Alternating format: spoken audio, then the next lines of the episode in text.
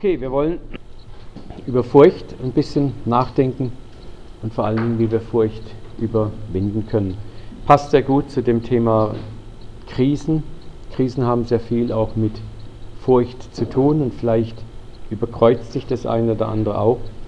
Und sicher in den Armen des Vaters ist ja unser Generalthema, hat natürlich auch viel dann äh, damit zu tun, in den Armen des Vaters sicher zu sein, auch sicher vor den diversen Formen von Furcht und Angst. Schauen wir zunächst mal zwei Verse an, bevor wir einsteigen. Das ist Johannes 14, 27. Dort sagt Jesus, den Frieden lasse ich euch, meinen Frieden gebe ich euch. Nicht gebe ich euch, wie die Welt gibt. Euer Herz erschrecke nicht und fürchte sich nicht. Das habe ich mit euch geredet, Johannes 16, 33, damit ihr in mir Frieden habt. In der Welt habt ihr Angst, aber seid getröstet, ich habe die Welt überwunden. So eine der großen Verheißungen, die Jesus uns selber vor seiner Rückkehr zum Vater gegeben hat, war Herzensfrieden und Zuversicht, die uns eigentlich über jede Form von Angst erheben können oder sollen. Und trotzdem müssen wir sagen, gibt es, haben wir festgestellt, Situationen, in denen wir in Furcht reinkommen können. Das Leben als Christ heißt nicht, dass es furchtlos ist oder dass es ein Leben völliger Gelassenheit ist. Auch hier gilt, dass in eine gewisse Furchtlosigkeit hineinzukommen ein Prozess ist, ein Lernprozess ist, aber dass es eine Verheißung gibt. Es gibt ein Ziel, was uns Gott schenkt, dass er uns Frieden geben möchte, dass unser Herz sich nicht erschrecken muss dass Jesus uns selber sagt, ich habe die Welt überwunden. Auch hier ist vielleicht wichtig, in diesem Vers nochmal sich vor Augen zu führen. Früher habe ich immer gedacht, ja, Jesus, alles klar, du hast die Welt überwunden. Ne? Du bist ja auch Jesus gewesen. Ne? Wer bin ich? Also man hat ja immer so das, das Denken, ja, Gott war in Christus. Hey Gott, für dich war es ein leichtes, die Furcht dieser Welt zu überwinden. Ne? Du bist ja auch mit Leichtigkeit ans Kreuz gestiegen, mit Leichtigkeit hast du die und die Dinge gemacht. Aber wir haben, denke ich, hoffentlich ein bisschen äh, gelernt, dass die Menschwerdung Gottes wirklich Menschwerdung war, dass Jesus in allem versucht wurde wie wir, dass er genauso auch Gefühlschaos kennengelernt hat wie wir. Das heißt, unser Vater im Himmel hat sich die volle Kante gegeben in Christus, auch der emotionalen Gefühle oder Achterbahnfahrten, die wir durchlaufen können. Furcht ist also auch nicht etwas, wo Gott sagt, hey, dieses Konzept verstehe ich nicht, sondern es ist etwas, wo Gott sehr wohl nachempfinden kann.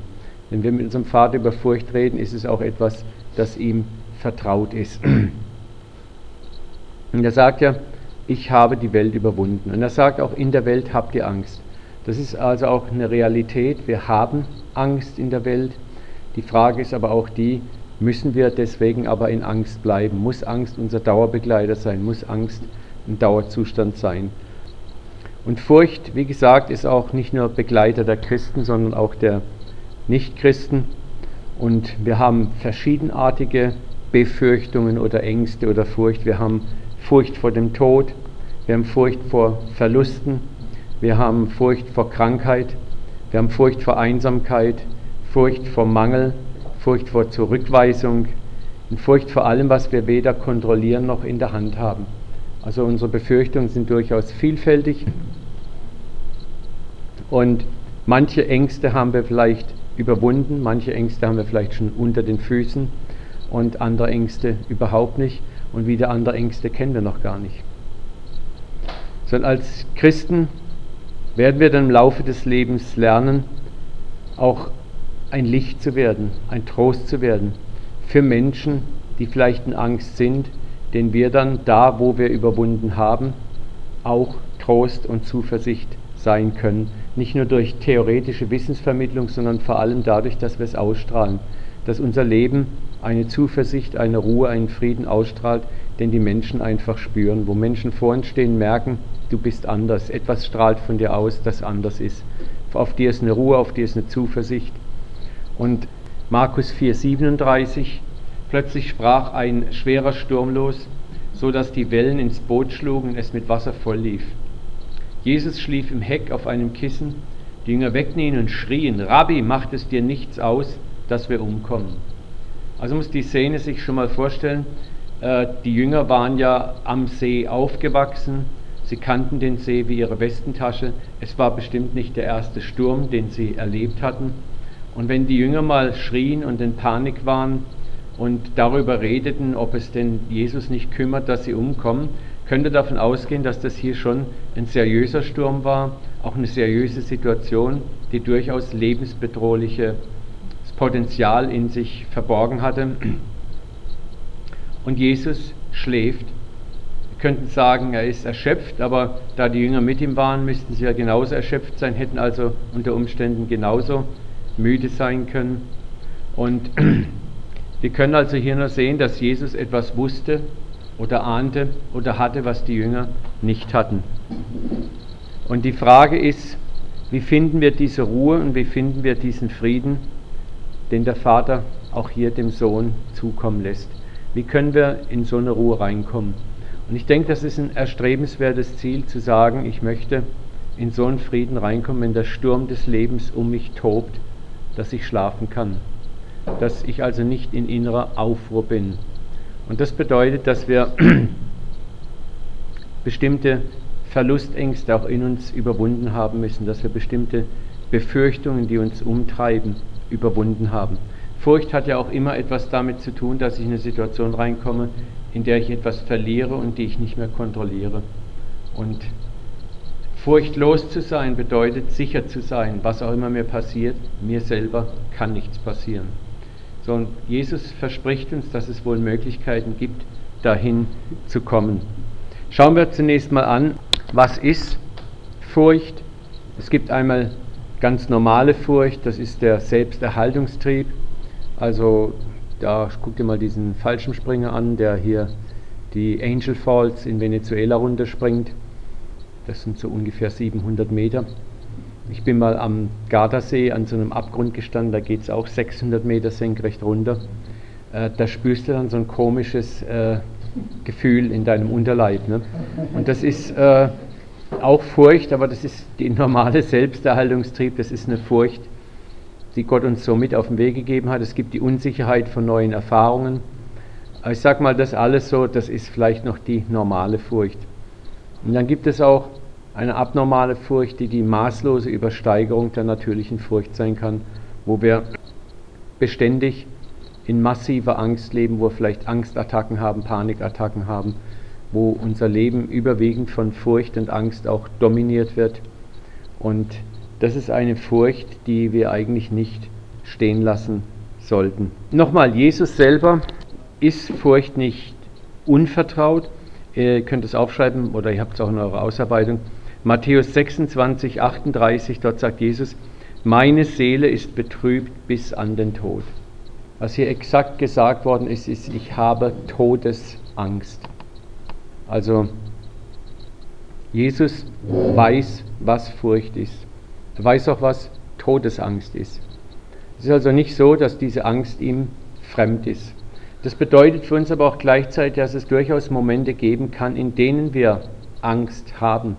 Das ist genau wie mit der Krise, wo ich gesagt habe, wenn die Krise oftmals zuerst kommt, löst sie einen Schock in uns aus. Das ist auch ganz normal erstmal. Ne? Wir, wir sind erstmal schockiert, wir sind erstmal vielleicht in Panik, in Angst.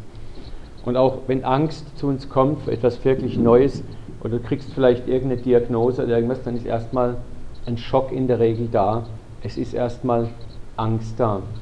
So, das ist nichts Unchristliches. Das ist nicht etwas, wo ich sagen muss, oh je, ich habe ja überhaupt gar keinen Glauben, sondern zunächst mal auch etwas Normales.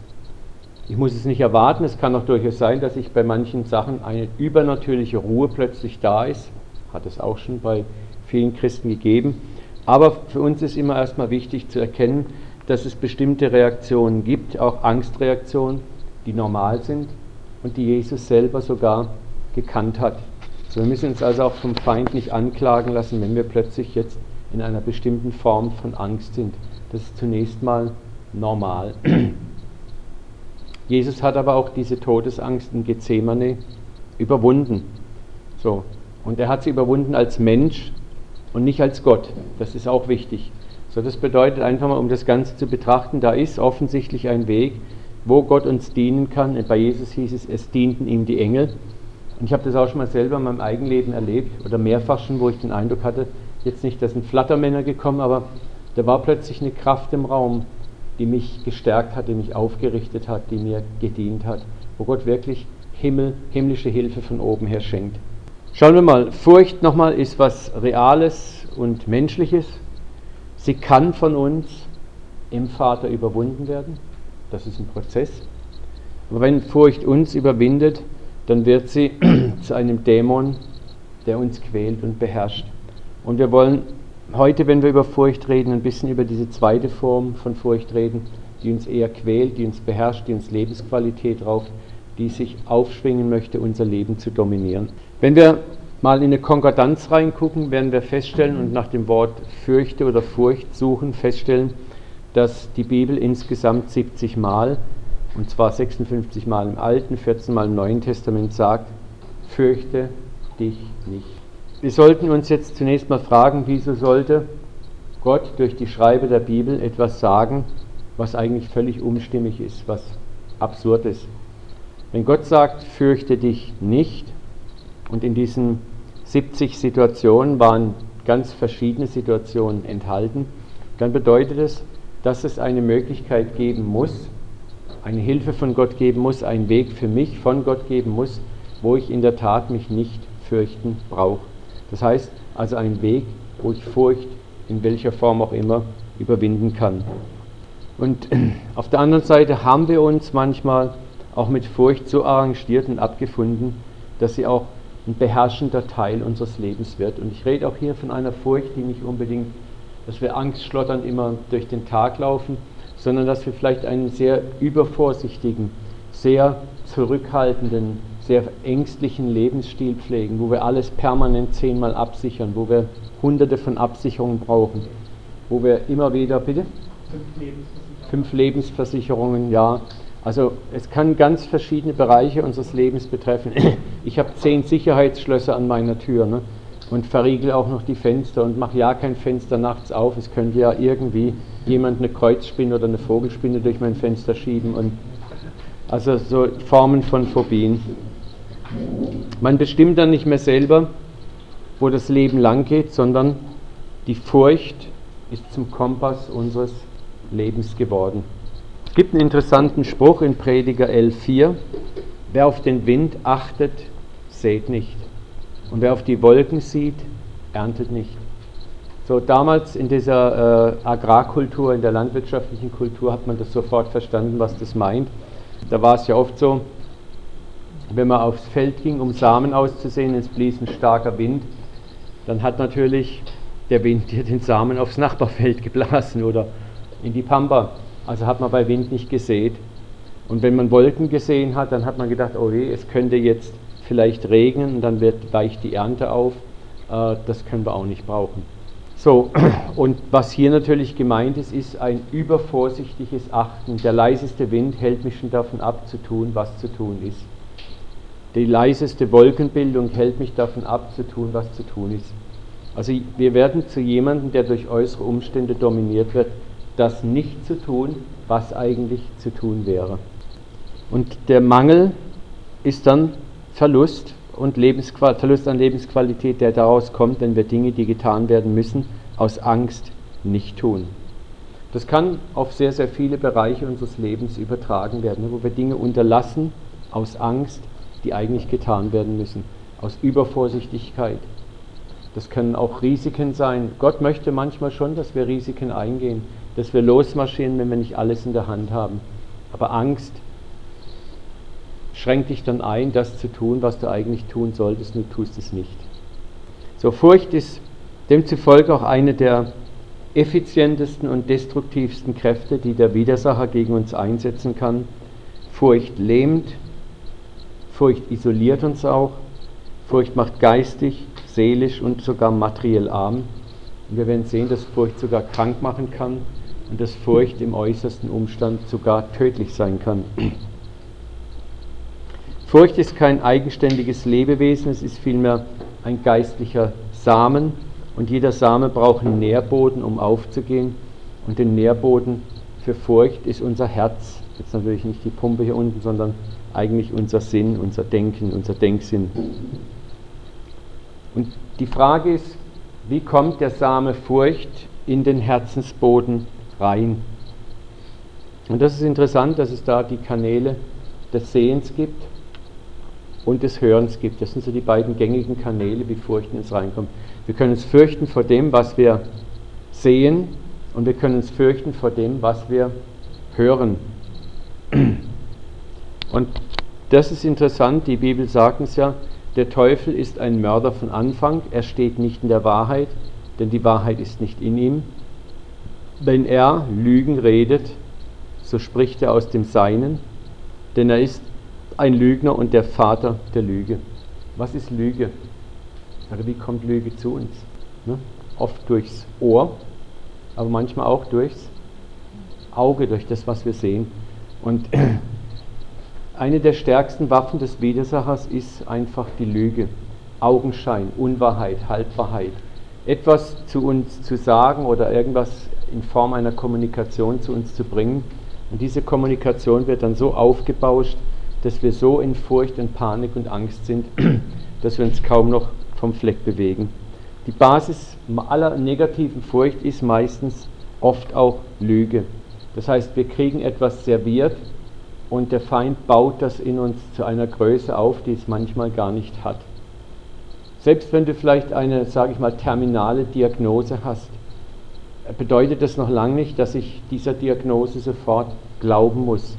Oder dein Steuerberater gibt dir eine terminale Diagnose für dein Geschäft. Und dann ist es auch oft nicht immer das, was wir glauben müssen. Du hast gestern ein wunderschönes Beispiel äh, mit deinem Steuerberater gehabt, wo dir der Herr gezeigt hat, nimm du es selber in die Hand. Und sie hat sich dann auch nicht davon berühren lassen und das ganze Blatt hat sich gewendet. So, Lüge ist also etwas, das in unsere Ohren reinkommt, in unsere Augen reinkommt. Und von daher ist es auch vielleicht schon mal ganz interessant zu, zu prüfen oder zu schauen, was schauen wir uns denn an. Nehmen wir mal gerade die aktuelle Zeit. Wir haben jetzt wieder so äh, ein, ein faszinierendes Ding, das sich mich sehr stark an 2008 erinnert, als die erste große globale Finanzkrise ausbrach, wo plötzlich dann Firmen und Aktien und Sachen den Bach runtergingen, die eigentlich in sich völlig gesund waren. Und wir erleben im Moment Ähnliches. Und das ist faszinierend, wenn man gerade mal den, den Aktien- oder Kapitalmarkt betrachtet. Dort läuft unglaublich viel eigentlich über Annahme und auch über Lüge oder sogenannte Informationen, von denen man annimmt, dass sie stimmen. Und vieles ist völlig irrational dort. Und viele Leute reagieren dann auch völlig irrational. Sagen auch erfahrene äh, Investmentbanker, dass der Aktienmarkt ist etwas völlig Irrationales. Das hat mit, mit der Ratio oft überhaupt nichts zu tun. Und das ist interessant, dass gerade dieses System eigentlich äh, dem Teufel zugeschrieben wird. Ne? Ich will jetzt nicht sagen, dass es teuflisch ist, aber äh, es heißt einmal in der Offenbarung gibt es einen interessanten Vers, ich glaube Offenbarung 19, denn deine Kaufleute waren die Magnaten der Erde. Und in der Offenbarung wird prophetisch darüber gesprochen, wie Gott besonders den Reichtum Babylons in einer Stunde zunichte macht. Und die Kaufleute stehen und schreien von ferne. Also es ist interessant, selbst damals schon hatte äh, Geld und Finanzen und wahrscheinlich Spekulationen so äh, einen ganz interessanten Platz. Also hier ist es zum Beispiel vielleicht auch ganz interessant, sich mal vorzustellen, äh, wenn man selber vielleicht Kapital hat oder Kapital investieren möchte, wie schnell man sich vielleicht davon Gerüchten und anderen Dingen steuern lässt, Angst hat und dann am Schluss nicht mehr vernunftgesteuert reagiert, sondern nur noch angstgesteuert reagiert. Im Moment ist, ist natürlich auch viel Hysterie und Hype wieder im Gange und es ist interessant, irgendwann verlassen verlässt der normale Menschenverstand die Leute und sie funktionieren nur noch angstgesteuert. Und das Schlimme an so Krisen ist eben, dass sie häufig über Angst funktionieren, dass vieles dann den Bach runtergeht, was gar nicht den Bach runtergehen müsste, weil eigentlich gar kein Grund dafür da ist. Aber weil einige anfangen, manche ganz bewusst anfangen, Lügen zu erzählen, ich will jetzt nicht zu tief reingehen das Ganze, aber es gibt ja auch momentan diesen Streit über diese sogenannten Ratingagenturen, ne, wo man auch nicht weiß, wem dienen sie eigentlich. Da werden Behauptungen in die Welt gesetzt und für viele sind diese Behauptungen das prophetische Wort der Stunde schlechthin. Und im Nachhinein merkt man dann wieder, das ist ja gar nicht so. Das ist also ganz interessant. Ich habe mir zum Beispiel selber abgewöhnt, früher habe ich so ein Habit gehabt, 19 Uhr heute Nachrichten. Und die waren ungefähr so um halb acht zu Ende. Dann noch den Wetterbericht. Und dann konnte man sich über RTL, glaube ich, in die nächsten Nachrichten reinzappen. Und 20.15 Uhr mit äh, Tagesschau war dann ungefähr eine Viertelstunde Nachrichtenkonsum geliefert. Und ich habe mir immer eingebildet, es ist wichtig, dass ich informiert bin. Ich habe eines Tages mal gemerkt, was es mit mir eigentlich macht. Dass ich mir den Kopf mit unglaublich viel Informationen vollstopfe, die mir überwiegend eigentlich Sorge machen, Angst machen und eher Unbehagen einbläuen, als dass ich informiert bin. Und mir wird irgendwann klar, dass ich ja auch mit all den Informationen auch gar nichts anfangen kann und dass ich bei den meisten Informationen, die ich geliefert kriege, auch gar nicht selber von mir aus die Vollmacht oder Autorität habe, selbst wenn es so ist, etwas zu ändern. Ich habe dann mal eine simple Rechnung gemacht und kam zu dem Schluss, was übrig bleibt, dass ich mir das reinziehe, ist eigentlich nur ein Angstgefühl. Und fortan hatte ich mich entschlossen, Nachrichten nur noch ganz spärlich zu gucken, mal geschwind vielleicht mal im Internet schnell mal so über die Homepage drüber zu surfen und zu gucken, gibt es irgendwelche wirklich wichtigen Sachen. Fukushima habe ich erst zwei Wochen später mitgekriegt, ne, was da passiert ist. Und ich fand es eigentlich recht entspannend, weil war die, Hälfte der Welt schon in Panik ne? und Sushi essen ist keiner mehr gegangen, aber ich mag Sushi sowieso nicht. ähm, aber das sind so Dinge, wo man sich mal fragen muss, also eine Furchttherapie könnte durchaus sein, es heißt in der Bibel auch, dass wir unsere Ohren und Augen bewahren sollen, wenn wir nachher noch bestimmt lesen diesen Vers, dass wir mal schauen, äh, als eine erste Strategie, was kommt denn so über den Tag in meine Augen und Ohren rein? Was lasse ich in meine Augen und Ohren rein? Du bist der Wächter deiner Augen und deiner Ohren. Du kannst entscheiden, was da reinkommt und was nicht reinkommt. Ne? So, es, das kann anfangen, dass ich mal eine Entscheidung treffe, was äh, ist fernsehmäßig für mich dran anzugucken, was ist internetmäßig für mich dran anzugucken, und was auch eine ganz interessante Beobachtung ist, die ich gemacht habe, es gibt so einen gewissen Schlag von Leuten, wenn man mit dem zusammensitzt, die sind nur negativ drauf. Und die haben nur negative Gesprächsthemen, selbst Christen. Und wenn du mit denen eine Stunde zusammen bist, hast du fast eine Depression. Oder du fühlst dich wie ein Schwerverbrecher. Oder die, die, die sind dann in allem sowas von ängstlich. Und da habe ich auch gemerkt, ich äh, möchte mit solchen Leuten nichts mehr zu tun haben. Also ich meide solche Leute. Wenn die irgendwie an meinen Tisch kommen, bin ich weg. Das ist mir egal, weil ich, ich sage mir, ich möchte das nicht mehr an mich reinlassen. Man könnte jetzt sagen, ja Uwe, das ist aber Ignoranz, das ist äh Wegducken und Wegschauen. Ich glaube es nicht. Mir geht es deutlich besser und ich habe bisher auch nicht irgendwie massive Verluste hinnehmen müssen, dadurch, dass ich was nicht gewusst habe. Und das, was für mich wirklich wichtig ist zu wissen, das kommt sowieso zu mir.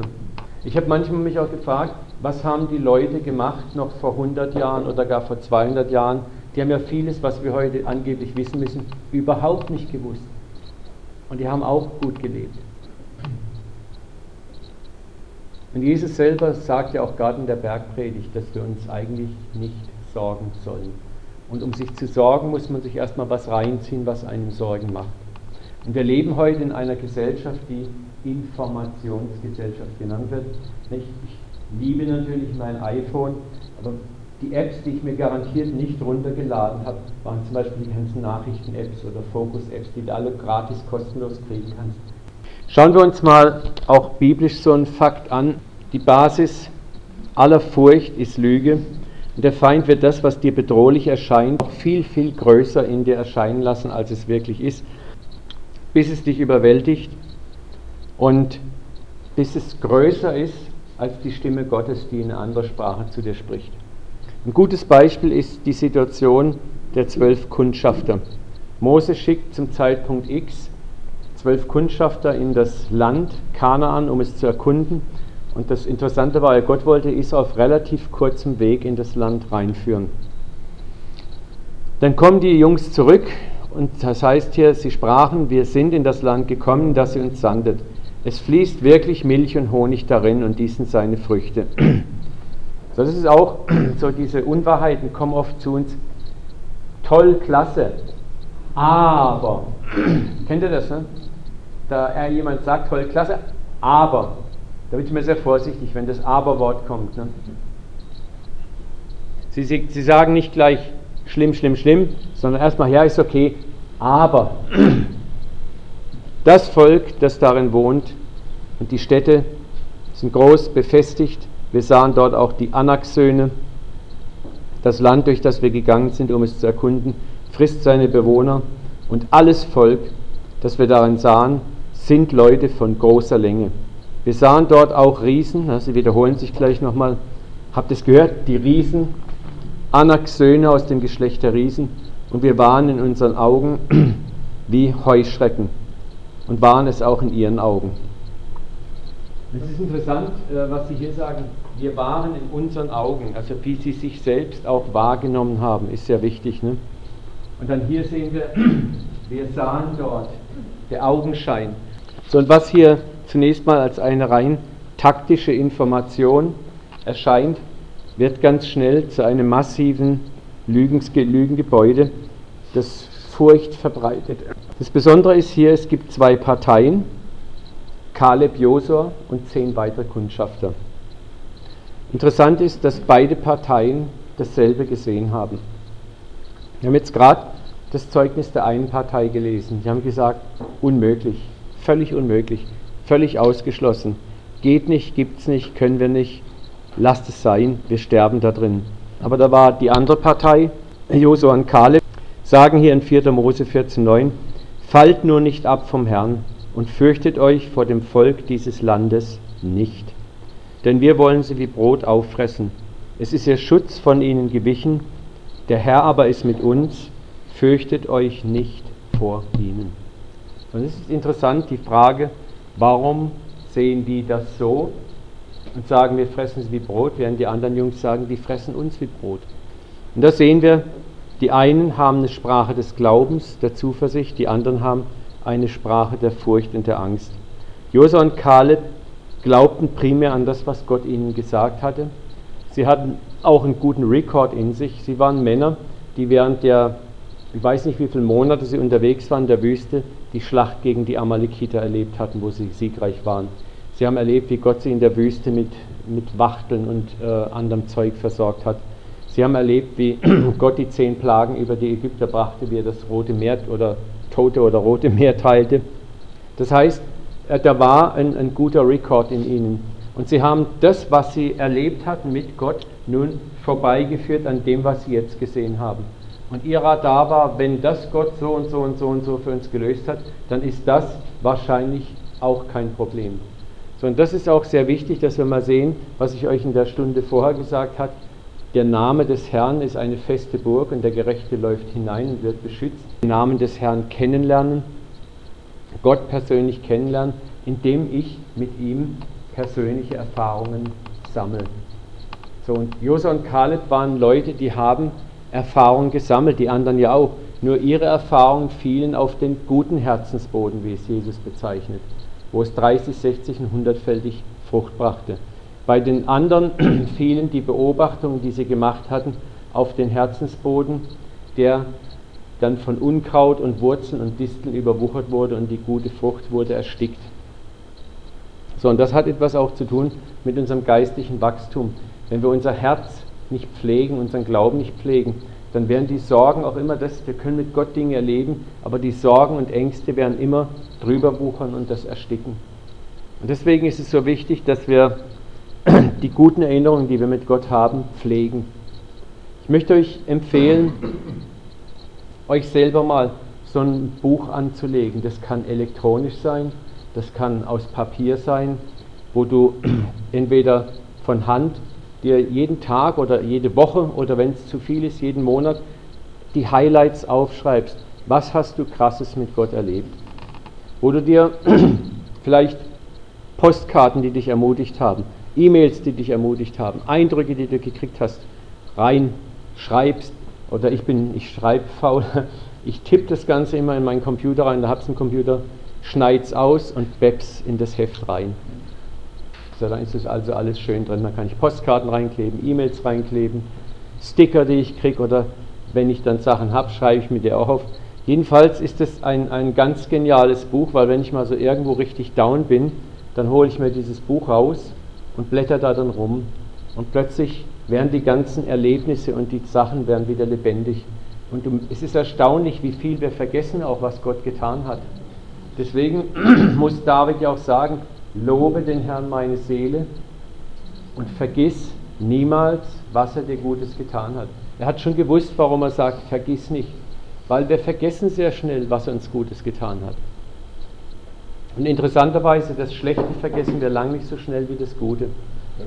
So von daher können wir auch sagen, Josa und Kaleb waren Männer, die es verstanden haben, das Gute, was sie mit Gott erlebt haben, auch in einem guten Herzen für sich selber abrufbereit zu bewahren.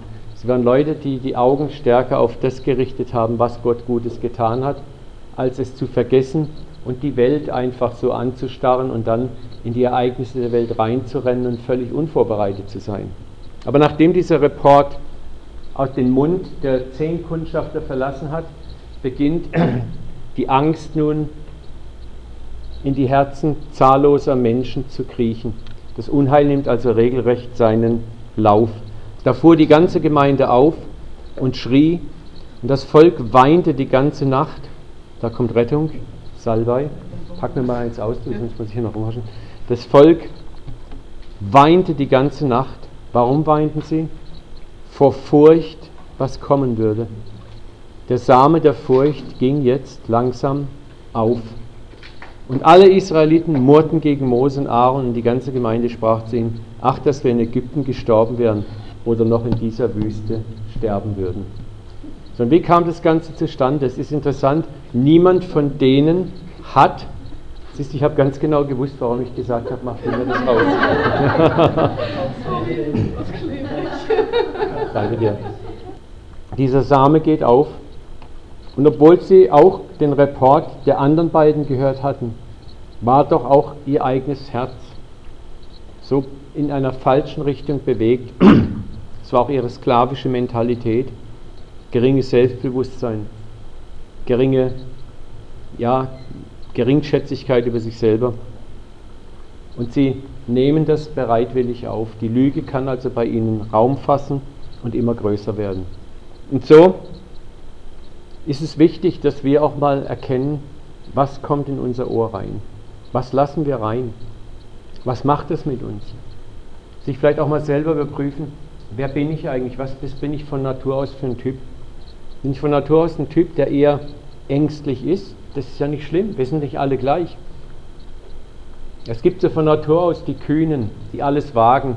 Das ist auch eine Gabe, ja. Und dann gibt es auch von Natur aus die Vorsichtigen, das ist auch nicht schlimm. Aber wenn du weißt, gerade wenn du weißt, dass du von Natur aus der eher vorsichtig bist, musst du auch noch mehr aufpassen, was lässt du in dich rein. Wem hörst du zu? Mit welchen Informationen und Informanten umgibst du dich? Ne? Furcht ist im Grunde auch nichts weiter als ein pervertierter Glaube. Die Israeliten, diese ältere Generation, glaubte eigentlich an etwas, was diese zehn Kundschafter ihnen gesagt haben, obwohl sie es gar nicht gesehen hatten. Niemand von den anderen war im Land. Aber für sie war das, was diese zehn Männer sagten, spiegelte sich in ihrem eigenen Herzen wieder und das glaubten sie. Und Furcht funktioniert oft wie Glaube. Ne? Wir können an etwas Gutes glauben und es kommt, und wir können an etwas Schlechtes glauben. Und wenn wir es lang genug und immer wieder und immer, immer, immer wieder tun, wird sich das irgendwann auch manifestieren.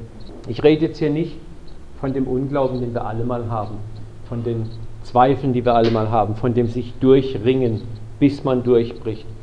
Das, ist, das meine ich damit überhaupt nicht. Ich rede hier von einer Art permanenten Unglauben, von einer Art permanenten dominierenden Übervorsichtigkeit, die uns schon so im Griff hat, dass wir nichts anderes mehr wagen. Was sie fürchteten und bekannten, kam über sie. Hiob, interessanterweise, hat ja auch mal im dritten oder vierten Kapitel seines Buches heißt es auch, was ich fürchtete, kam über mich. So, und es ist interessant, dass auch ähm, Hiob, ah ja, das haben wir gleich, gehen wir gleich mal rein. Gucken wir uns erstmal das an. Furcht ist pervertierter, negativer Glaube und funktioniert wie Glauben. Furcht ist die Erwartung von negativen Dingen, von denen man glaubt, dass sie eintreten werden. Sprüche 10,24 Wer von Gott nichts wissen will, dem stößt das zu, was er am meisten fürchtet. Ist auch krass, ne? Wer jedoch zu Gott gehört, bekommt, was er sich wünscht. Der Teufel ist, hat, Luther hat mal gesagt, der Teufel ist der Affe Gottes, also er kopiert alles, was Gott geschaffen hat, und er verwendet es nur verkehrt herum. Und so ist zum Beispiel sein Glauben heißt Furcht. Der Teufel, den dir der Glaube, der Glaube, den dir der Teufel anbietet, heißt Furcht. Ja, er bringt Gedanken, er bringt äh, Ideen vor dich, wie eine Zukunft eventuell aussehen könnte. Du starrst sie an und du starrst sie an, du starrst, sie wird größer und größer in dir und irgendwann hat sie dich. Gott gibt dir eine Vision, eine großartige Vision, du guckst sie an, du guckst sie an, sie wird Realität. Furcht ist das Tor auch zu vielen Niederlagen. Furcht ist eine beständige Einladung an den Feind, bei uns zu landen. Es ist eine offene Tür, durch die der Feind auch uns viel Lebensqualität rauben kann. Nochmals, ich spreche von der Furcht, die uns permanent und dauernd beherrscht, die wir permanent und dauernd in uns reinlassen. Von einer grundsätzlich furchtsamen Lebenshaltung. Wir haben schon vorhin gesagt, eine Sache ist, du musst hören oder achten drauf, was lässt du denn in dein Auge rein und was lässt du in dein Ohr rein. Was schaust du an und was hörst du. Das gilt auch für Gedanken. Liegst abends im Bett und dann kommen so die Gedanken, Kopfkino. Ne? Oder morgens wachst du früh auf, Kopfkino geht los. Ne? Manchmal denkt man, das ist fast übermächtig. Aber du kannst dich auch trainieren, das Kopfkino abzustellen. Man kann zu seiner eigenen Seele sprechen. Man kann, man kann, man kann jemanden sich ins Ohr stöpseln und was anderes Positives anhören. Man kann vielleicht auch mal aufstehen und macht ein paar gymnastische Übungen einfach, um den Kreislauf wieder ein bisschen zu mobilisieren oder runterzubringen. Aber man, man muss nicht einfach da sitzen und lässt das Kopfkino denken. Ne? Da gibt es, gibt es schon Möglichkeiten. Manchmal ist der Wille der Schlüssel dazu. Und wenn ich mich halt nicht wehre, passiv bleibe, dann geht das Kopfkino eben einfach weiter. Und das ist dasselbe, wenn ich vorm Fernseher sitzen bleibe und schaue mir die Schaudernachrichten an und erhebe mich nicht, dann erreichen sie auch mein Ohr und von dort aus die Gedanken und verselbstständigen sich. Genau, äh, Salomo, es ist in den Sprüchen, glaube ich, achte auf dein Herz und bewahre deine Gedanken, denn sie bestimmen dein ganzes Leben. Ne? Das, ist, ist ein ganz wichtiger Spruch.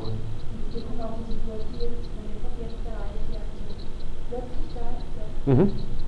Ja, es gibt natürlich es gibt Phobien, Angstattacken, ganz plötzlich überfällt einen Furcht, aber die Furcht hat ja auch irgendwo ihren Grund, ihren Ursprung. Ne? Meine Furcht kann natürlich sehr, sehr viel äh, herkommen. Wir können äh, unverarbeitete Traumata aus unserer Vergangenheit, schwere Erfahrungen aus der Vergangenheit, die wir verdrängt haben. Und die kommen dann plötzlich, springt es uns an. Da gibt es vielleicht einen Moment, irgendwas, was das antriggert. Du siehst irgendwas, hörst irgendwas, ein Geräusch oder irgendeine Sache und sofort wird dieses Gefühl angetriggert und es ist da. Ich meine, das, das geht jetzt natürlich schon auch ins Seelsorgerliche rein, wie geht man damit um. Aber Fakt ist auch, wir haben etwas erlebt, etwas ist in uns reingekommen und beherrscht uns nun. Und wir müssen jetzt gucken, Jesus sagt, wir müssen uns nicht fürchten, also gibt es eine Chance, auch diese Furcht zu überwinden. Dazu muss ich natürlich erstmal herausfinden, was ist es. Und wenn ich erkannt habe, was es ist, dann kann ich auch adäquat anfangen, dagegen vorzugehen. Mir ist klar, dass es auch äh, krankhafte Furcht gibt. Es gibt auch Furchtattacken, Phobien, äh, die auch unter Umständen psychologisch behandelt werden müssen. Wir können auch hier im Rahmen dieser Stunde darauf gar nicht eingehen. Ich hoffe, ihr habt Verständnis dafür, über das, was wir hier reden wollen, ist primär erstmal das Grundsätzliche an Furcht. Wie kommt Furcht grundsätzlich in uns rein? Was sagt uns das Wort Gottes grundsätzlich dazu?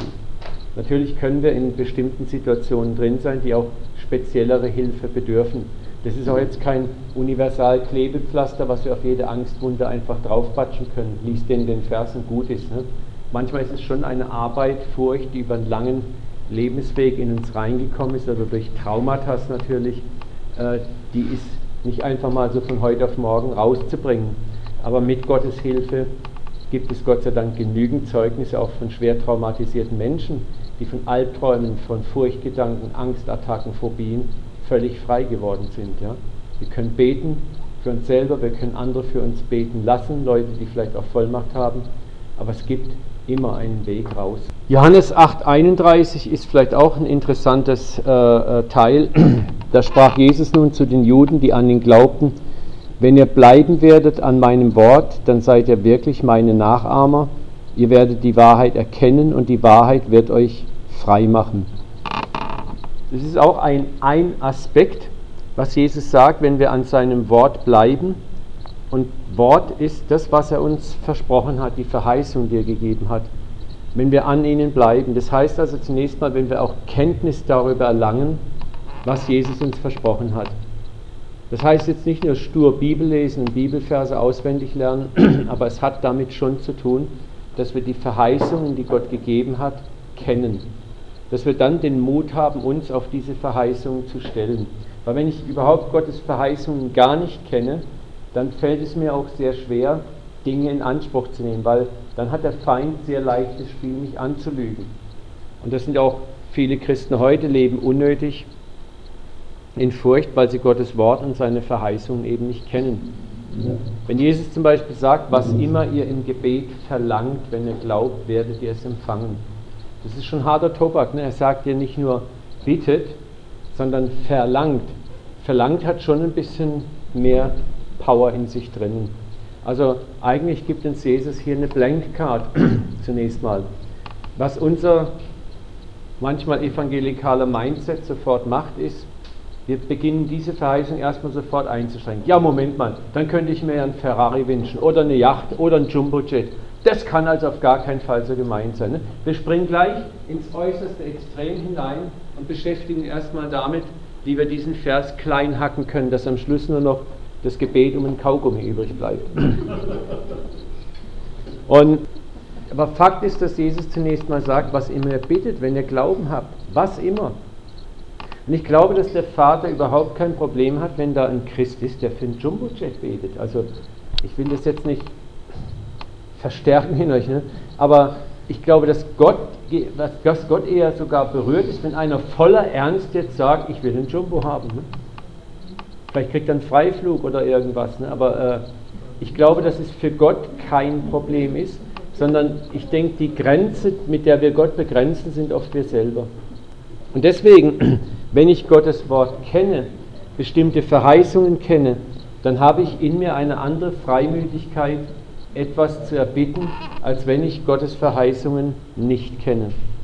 So, und wenn jetzt Furcht vor mir aufsteht, für, nehmen wir mal an, du kriegst eine bestimmte schwere Krankheitsdiagnose und das Thema Heilung ist für dich völlig out of order, kennst du gar nicht oder ist dir immer nur verboten worden, dann hast du es relativ schwer, Gott um Heilung zu bitten, weil deine innere Theologie dir sagt, das gibt es heute nicht mehr. Aber wenn du das Wort Gottes kennst, wenn du weißt, es ist so, dann kann die Wahrscheinlichkeit groß sein, dass in dir jetzt auch ein Vertrauen heranwächst, ein Glaube heranwächst, wo du sagst, ich kümmere mich einen Dreck um die Diagnose, ich werde jetzt beten darum. Ja? Oder ich äh, lasse mich jetzt nicht darauf ein, diese extrem schweren Medikamente zu nehmen, ich möchte jetzt erstmal beten. Wobei das jeder für sich selber ausmachen muss. Ne? Du darfst niemals einem anderen sagen, lass deine Medikamente weg oder schmeiß die weg, also es wäre furchtbar. Ne? Aber es, es kann durchaus Momente geben. Also ich habe jetzt auch, ich habe eine Diagnose bekommen vor drei Wochen. Ich habe eine APC-Resonanz oder Resistenz. Das bedeutet, mein Blut hat die, äh, die DNA-Problematik, dass es 15 Mal mehr zur Thrombose neigt als beim normalen Menschen. Das haben sie herausgefunden, weil meine Mutter vor zwei Jahren eine Embolie hatte. Und normalerweise müsste ich jetzt bestimmte Blutverdünner-Tabletten futtern. Und ich habe gesagt, das mache ich nicht. Und ich habe dann mich erkundigt, was kann ich alternativ machen? Und habe ich gesagt, okay, das werde ich machen. Und äh, ich werde vermehrt trinken, mich bewegen, das ist alles okay, okay, okay.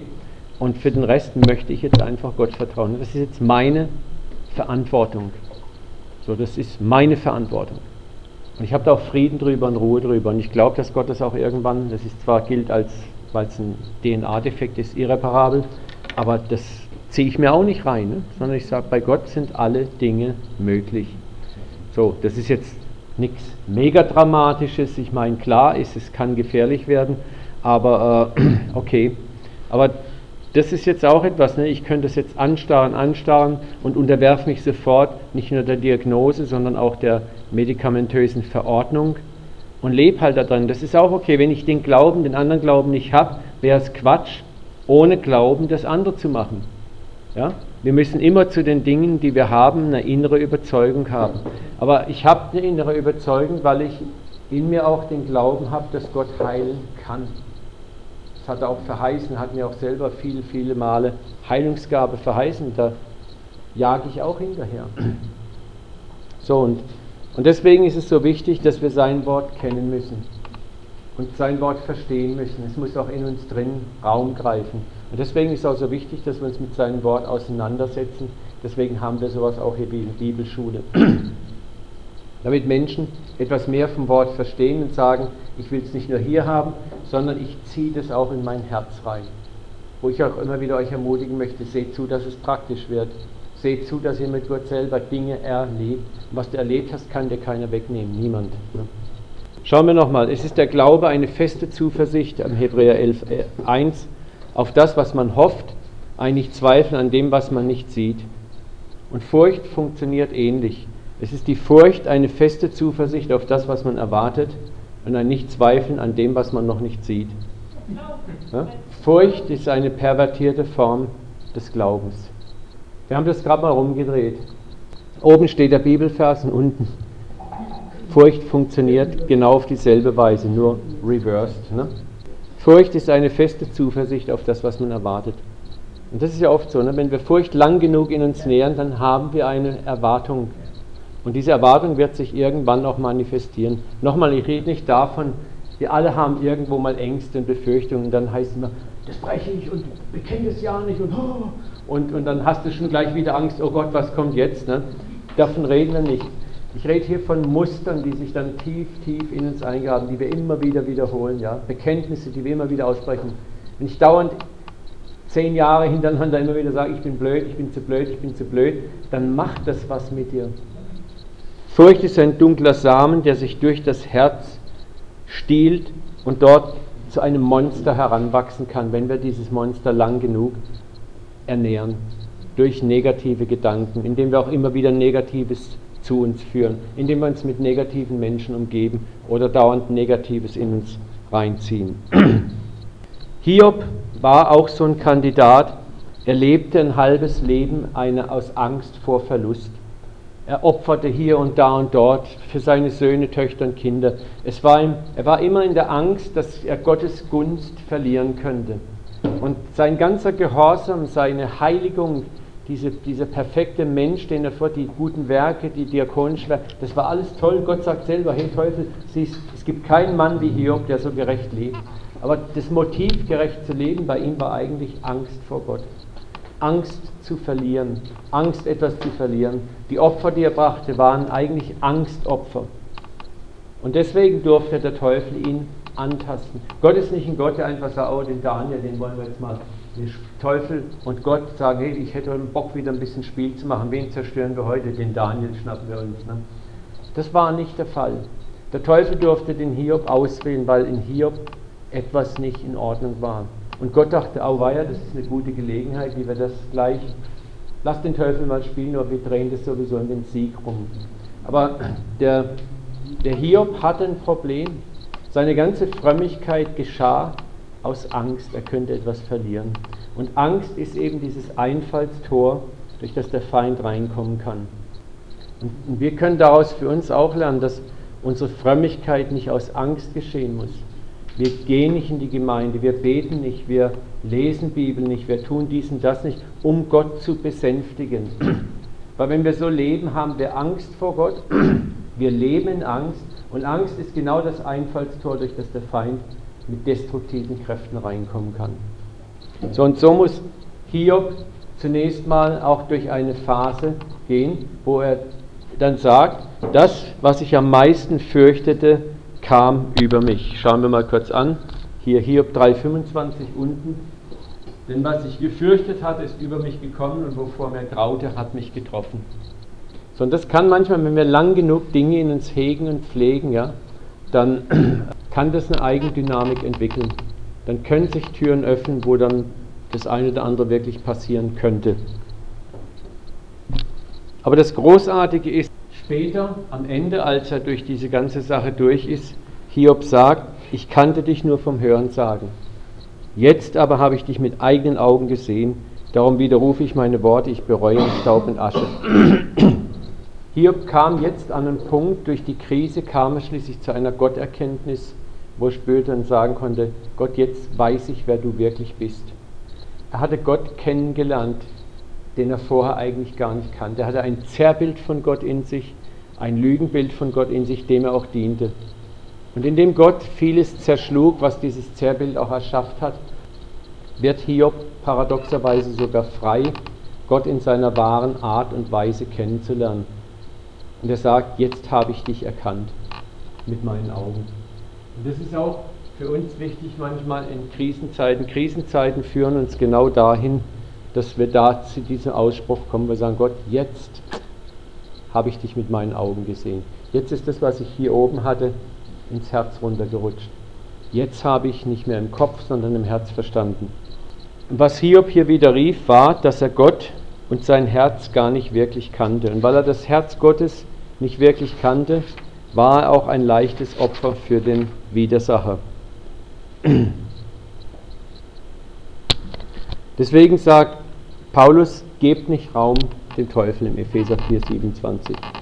Ihm Raum geben kann zum Beispiel dadurch geschehen, dass wir uns beständig mit negativen Dingen beschäftigen, auseinandersetzen mehr mit Ängsten beschäftigen als mit den Zusagen Gottes.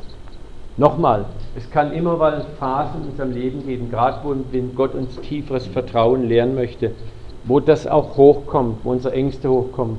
Hier müssen wir jetzt nicht Angst haben, dass uns jetzt sofort wie hier, ob die ganze Familie abgeschlachtet wird und aller Hab und Gut geraubt wird und Gott metzelt uns komplett nieder. Darum geht es gar nicht. Ja? Hiob ist auch eine, eine, Geschichte, die etwas plakativ auch erzählt wird, in der uns klar gemacht werden soll, wo wir Prinzipien erkennen sollen, wohin eine übertriebene Form von Angst und damit auch eine übertriebene Form von Religiosität führen kann. So, und dem Teufel nicht Raum geben kann nochmals bedeuten, jetzt könnte man sagen, nehme den Schild des Glaubens, ja, aber was ist der Schild des Glaubens praktisch? Das ist einfach ich beschäftige mich vielleicht von meinen Denkmustern mehr mit den guten Dingen, mit dem, was Gott verspricht. Ich beschäftige mich mit meiner Lebensenergie damit, Gott zu erfahren, als ich vielleicht irgendwie meine Lebensenergie in Sinnlosigkeiten vergeude. Und das kann ich dir einfach nur sagen, je mehr du Gott erfährst, ja, praktische Erfahrungen mit ihm sammelst, umso schwieriger ist es für den Feind, dir das Implantat der Lüge reinzudrücken. Lüge braucht einen Nährboden. Ja? Wenn dein Herz aber erfüllt ist mit guten Erfahrungen Gottes, mit tollen Erfahrungen Gottes, dann ist es für den Widersacher sehr schwer, in dich reinzukommen oder die Lüge in dich zu implantieren. Es ist schwer für ihn. Ja? Aber wenn natürlich hier von der Gottesseite nichts existiert in dir, dann hat er relativ einfaches Spiel. Wenn ein Raum leer ist, kann er ihn auch ausnützen. Das ist auch das Prinzip, wo Jesus sagt, leerer Raum. Ne? Der Dämon wird ausgetrieben aus einer Person. Das, das Herzensgebäude ist gefegt, geschmückt und leer. Und der Dämon wandert rum und er sieht, dass er keine Bleibe findet und er geht zurück in dieses leere Haus. Und das Problem ist von dieser Person ist, dass das Herz eben leer ist, es ist nicht gefüllt. Deswegen müssen wir auch sehr vorsichtig sein. Zu mir kommen auch immer wieder Menschen, sagen, ah, macht ihr Befreiungsdienst? Ne? Sage ich, wieso? Ja, ich bin, ich habe da glaube ich einen Dämon oder einen Geist oder bin besetzt, ich würde gern frei werden. Ne? Und dann redet man mit den Leuten und es ist erstaunlich, wie schnell man feststellt, dass die Leute genau das wollen, was wir vorhin mit dem Knautsch-Kindergesicht gesehen haben. Befreie mich, aber verändere mich nicht. Ja? Die Leute möchten vom Dämon frei werden, aber sie möchten nicht den Dreck aufräumen, der den Dämon erlaubt, in ihnen zu leben. Das heißt, er soll raus, aber mein Herz will ich nicht ändern. So, und das ist sehr, sehr wichtig. Ne? Unser Herz muss gefüllt sein mit guten Dingen. Auch wenn du Menschen befreist, meistens Dämonen können nur da reinkommen, wo sowieso Dreck ist. Ich habe das mal neulich zu auch jemandem gesagt, der frei werden wollte von dämonischer Kraft. Ich sage, weißt du was, wenn du vor deinem Haus einen Hundeknödel hast und da sind Fliegen drauf und du scheuchst die Fliegen immer wieder weg und machst die Haustür zu und machst sie dann wieder auf und die Fliegen sind wieder da, dann kannst du das Spiel ewig betreiben. Du musst den Hundeknödel entsorgen. Ne? Und dann hast du auch die Fliegen weg.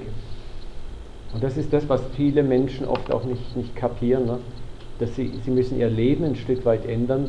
Dann haben die Dämonen, die haben sowieso keinen Spaß mehr. Da brauchst du gar nicht mal groß Schandara Bandara machen, sondern die hauen sowieso ab. Ja?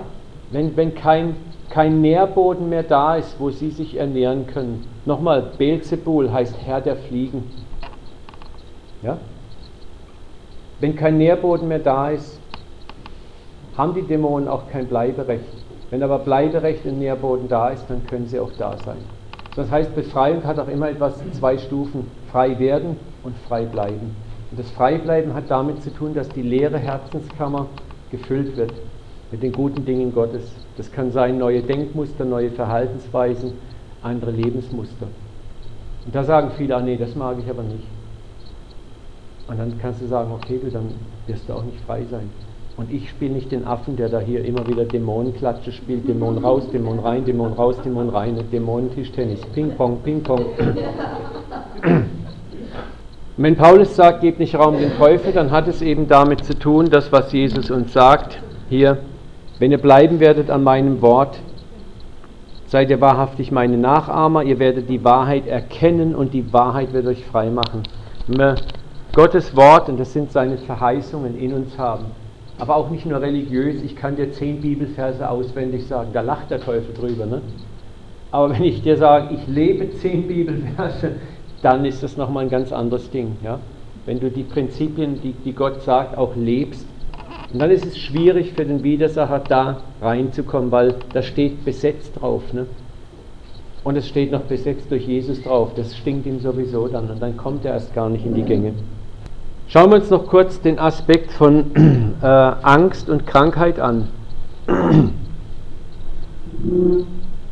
genau wie Glaube aus nichts Realitäten schaffen kann, so kann Lüge und Furcht böse Realitäten in unserem Leben schaffen. Als Jesus noch redete, kam einer von den Leuten des Vorstehers der Synagoge und sprach, deine Tochter ist gestorben, bemühe den Meister nicht mehr. Als Jesus das hörte, antwortete er ihm, fürchte dich nicht, vertraue nur, so wird sie gesund. Der Vorsteher der Synagoge wird hier mit der Realität in Lukas 8,49 einer medizinischen Aussage konfrontiert. Deine Tochter ist tot. Es war wahrscheinlich ein intelligenter Mann, wahrscheinlich einen Schulabschluss gehabt, das, also konnte man davon ausgehen, wusste der Synagogenvorsteher, wenn der mir sagt, meine Tochter ist tot, dann ist sie tot. So, und es ist interessant, was Jesus sagt, er kontert diese menschliche Aussage, die auch mit Sicherheit Wahrheitsgehalt hatte, denn die Tochter war ja schon schwer krank. Und Jesus sagt, fürchte dich nicht, vertraue. Und hier ist auch ein Ort der Entscheidung. Da ist scheinbar die klare Realität des Todes und dem steht Gottes Wort und Verheißung gegenüber. nun muss ich mich entscheiden, gewinnt Furcht überhand oder das Vertrauen in Gott. Matthäus sprach zu dem Hauptmann, gehe hin, die geschehe, wie du geglaubt hast, und sein Knecht wurde gesund zur selben Stunde. Das ist fast eine Parallelstory mit dem römischen Hauptmann. Auch er kriegt, kommt mit dem Report, mein Knecht ist eigentlich mehr oder weniger todkrank und Jesus sagt, gehe hin, die geschehe, wie du geglaubt hast. Glaube hat eine gewaltige Kraft und wir können lernen, ich sage bewusst lernen, diese Kraft in uns wachsen zu lassen. Das ist ein Prozess, ja.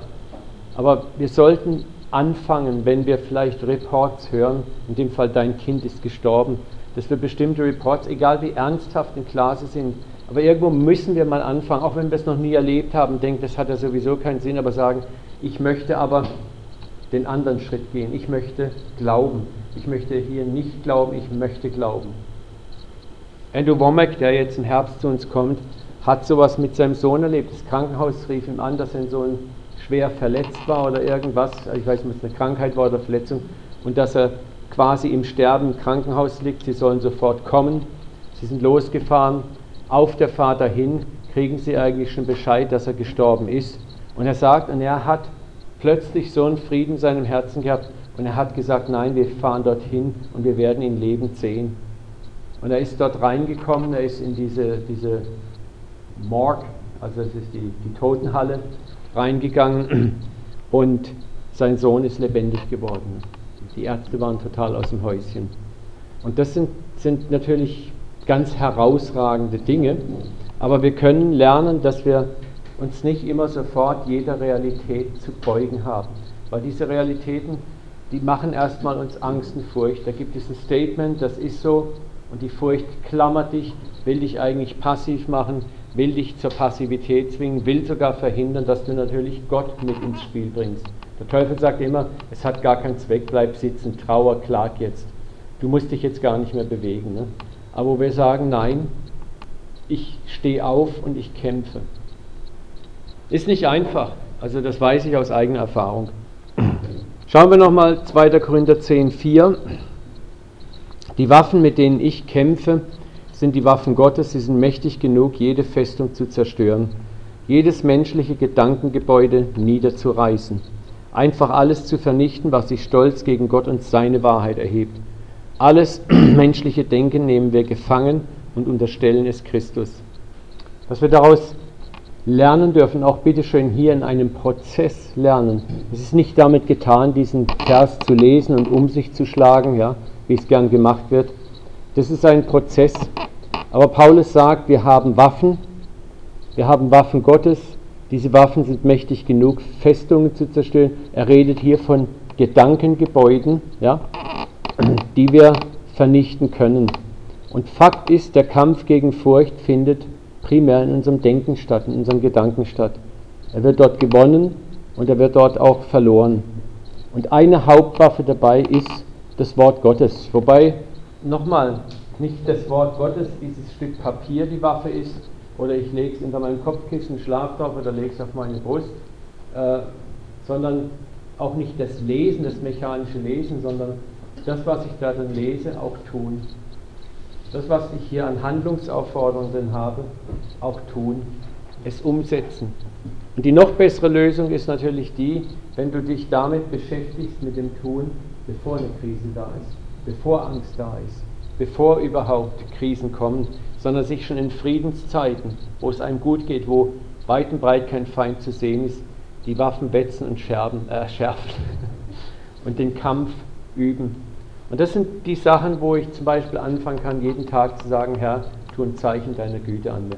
Auch wenn es total gut geht, alles friedlich ist, alle Mann gesund sind, mein Geschäft gut läuft, alles prima, super toll, dass ich dann trotzdem immer wieder lerne, mit Gott zu leben, ihn lebendig in mir zu erhalten. Und wenn dann der Krieg kommt, bin ich vorbereitet, wie eine Armee, die permanent in Einsatz, ihren Einsatz probt und einsatzbereit ist und nicht eine Armee, die erstmal dann ihre Knobelbecher ausgraben müssen, ihre Waffen entrosten müssen und bis alles ready ist, ist der Feind schon längst mitten im, Camp, in, im Camp drin. Nochmal, bleibt in meinem Wort, sagt Jesus. Bleibt in meinem Wort. Ich möchte jetzt mit euch am Ende so eine kleine, kleine, kleine Aufgabe machen. Da könnt ihr euch jetzt hier im Saal verstreuen, könnt euch auf die Stühle legen, auf den Boden legen. Aber ich möchte, dass ihr mal für euch überlegt, was ist deine größte Furcht? Stell sie mal vor dich, im Moment deine größte Furcht vielleicht, und versuch mal für dich zu erkennen, was sagt das Wort Gottes vielleicht darüber. Gibt es auf dir schnell ein paar Verheißungen, die dir einfallen? Und dann versuch einfach mal in Gedanken ein bisschen darüber nachzudenken, wem möchtest du glauben? Möchtest du der Angst glauben, die sich vielleicht in dir zeigt? Oder kannst du es wagen, dem Wort Gottes zu glauben, dem, was Gott versprochen hat? Und wenn du gar nicht weißt, was das Wort Gottes zu deiner Situation zu sagen hat, dann bitte um die Kraft, oder sag mal, du merkst jetzt vielleicht Mensch, ich bin gar nicht so der Bibelfreak und das ist gar nicht so mein Ding, ne? dann bitte auch um die Kraft, dass Gott dir neue Freude gibt, seine Verheißungen zu erkennen, dich mit den Verheißungen Gottes auch auseinanderzusetzen, sie immer wieder mal zu bewegen. Ja? Und eine andere Möglichkeit wäre auch, wenn dir jetzt Schlüsselverse einfallen oder vielleicht auch im Laufe dieser drei Tage, die wir zusammen sind, sind dir Verse wichtig geworden, die vielleicht sogar zu deiner Situation sprechen. Schreib sie dir einfach jetzt nochmal auf.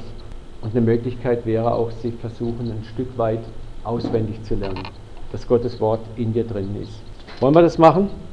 Vater, ich bete, dass du uns jetzt auch in dieser äh, ja, einfach Übung ein bisschen Beistand schenkst, Vater. Dass es nicht nur ein religiöses Ableisten ist von irgendetwas. Der Referent hat gesagt, wir machen, Vater, sondern dass es authentisch zu uns spricht.